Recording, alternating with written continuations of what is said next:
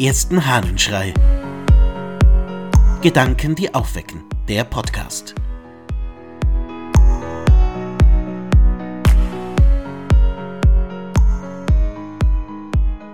Raub macht nicht reich. Aus dem Epheserbrief-Kommentar des Johannes Chrysostomus. Sage mir doch, was sollte zwingen zu rauben? Was dazu nötigen? Die Armut, erwidert man, bringt einen dazu und die Sorge um das Notwendige. Aber dazu musste doch nicht zum Raube schreiten. Ein Reichtum auf solche Art erworben hat keinen sicheren Bestand. Du handelst gerade so, wie wenn einer auf die Frage, warum denn gründest du dein Haus auf Sand, zur Antwort gäbe, wegen der Kälte, wegen des Regens. Gerade darum durfte er es nicht auf Sand gründen, denn Regen, Sturm und Wind bringen es in Bälde zum Einsturz. Wenn du also reich sein willst, so hüte dich vor Übervorteilung. Wenn du deinen Kindern Reichtum hinterlassen willst, so erwirb dir einen Gerechten, falls es überhaupt einen solchen gibt. Denn ein solcher bleibt und hat dauernden Bestand. Der Ungerechte dagegen zerrinnt schnell und geht verloren.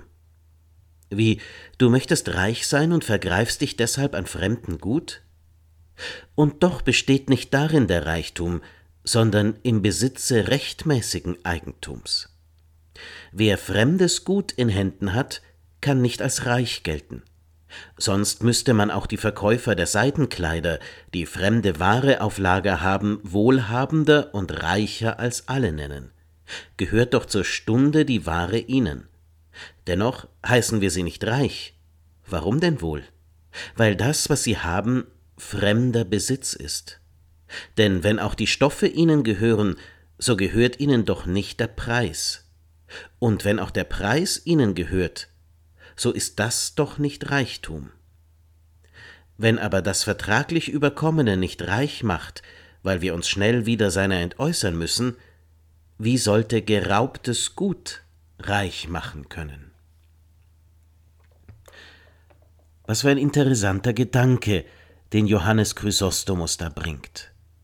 Geraubtes Gut kann nicht reich machen, weil es einem gar nicht gehört, weil es gar nicht der Person zugehört, sondern jemandem anderen tatsächlich gehört.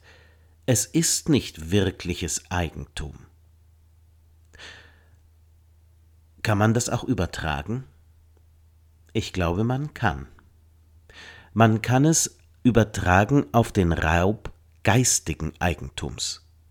Und da wird es für mich wirklich spannend. Denn wer sich die Gedanken nicht selber macht, sondern von anderen klaut, wird nicht gedankenreich sein. Wer sich ständig die Ideen von anderen einimpft und diese als die eigenen weitergibt, kommt zu keinen Reichtümern, die tatsächlich das Leben größer machen, die den Geist wachsen lassen.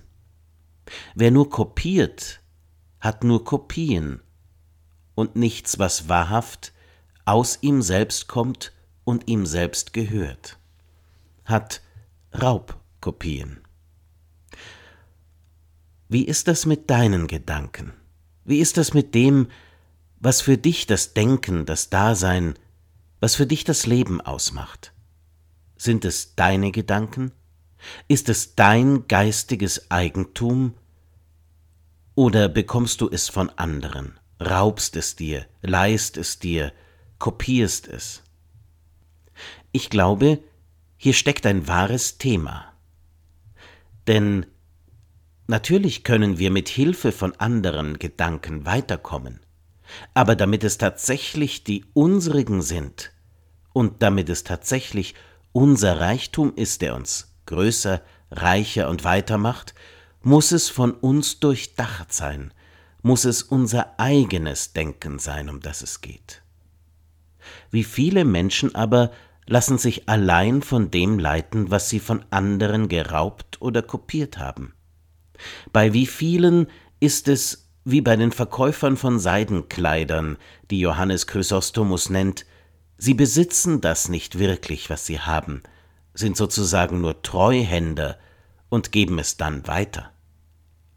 Was an Gedanken besitzt du wirklich? Was ist zu deinem geworden?